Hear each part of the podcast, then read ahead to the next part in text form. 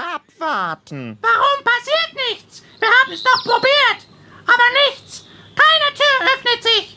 Fehlanzeige. Vielleicht gibt es noch andere Eingänge. Oh ja, lasst uns suchen. Gesagt, getan. Die vier liefen an dem hohen Zaun entlang, der das Schloss umgab. Sie fanden an der Ost-, Nord- und Südseite zwar ebenfalls große gusseiserne Tore wie das Westtor, bei dem sie angekommen waren, aber alle Tore und Umzäunungen waren gleichermaßen unüberwindlich verschlossen und von zähen Efeuranken und anderen dichten Pflanzen überwuchert. Sollen wir hochklettern? Wie sollen wir das denn schaffen? Hast du schon mal eine Schildkröte so hochklettern gesehen? Du kannst doch sonst alles so gut. Hört doch auf damit. So kommen wir nicht weiter. Am besten wir gehen wieder nach Hause zurück. Nicht so voreilig, Harald. Wir werden schon einen Weg finden. Seid mal still. Hört ihr? Was ist das? Vielleicht ein Drache? Der gerade ein Wildschwein verspeist? Oder 20 Elefanten? Ach was, ihr seid doch albern. Hallo, ist da wer? Hm? Was? Wer ruft? Oh, was seid ihr denn für merkwürdige Geschöpfe? Hm?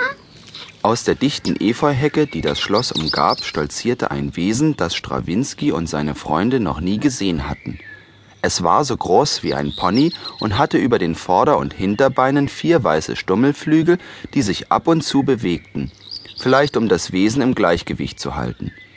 Das seltsame Wesen hatte Kopf, Arme und Bauch in violetter Färbung. Sie erinnerten entfernt an die Gestalt eines Hasen, und auf dem Kopf trug das Wesen ein breites, zierliches Geweih, das ihm Würde und Ausdruck verlieh. Aber das Komischste an dem Tier waren die Beine und der Schwanz. Während die Vorderbeine denen eines Flamingos ähnelten, rot und mit großen Schwimmfüßen, stand das Wesen hinten auf Rehbeinen, und der Schwanz erinnerte an einen Krokodilschwanz. Harald musste sich beherrschen, nicht loszulachen. Guten Tag, mein äh, Herr. Darf ich fragen, wer Sie sind? Mein Name ist Hilmar Wienhold Eriksson Mirgenschutz Hugendubel und ich gehöre zur Gattung der Plombizeme. Sieht man das nicht? Gibt es noch mehr von Ihrer Sorte? Wo denken Sie hin? Jeder ist ein Einzelstück, das macht mich ganz verrückt vor Glück. Keinen gibt es so wie mich und keinen so wie dich.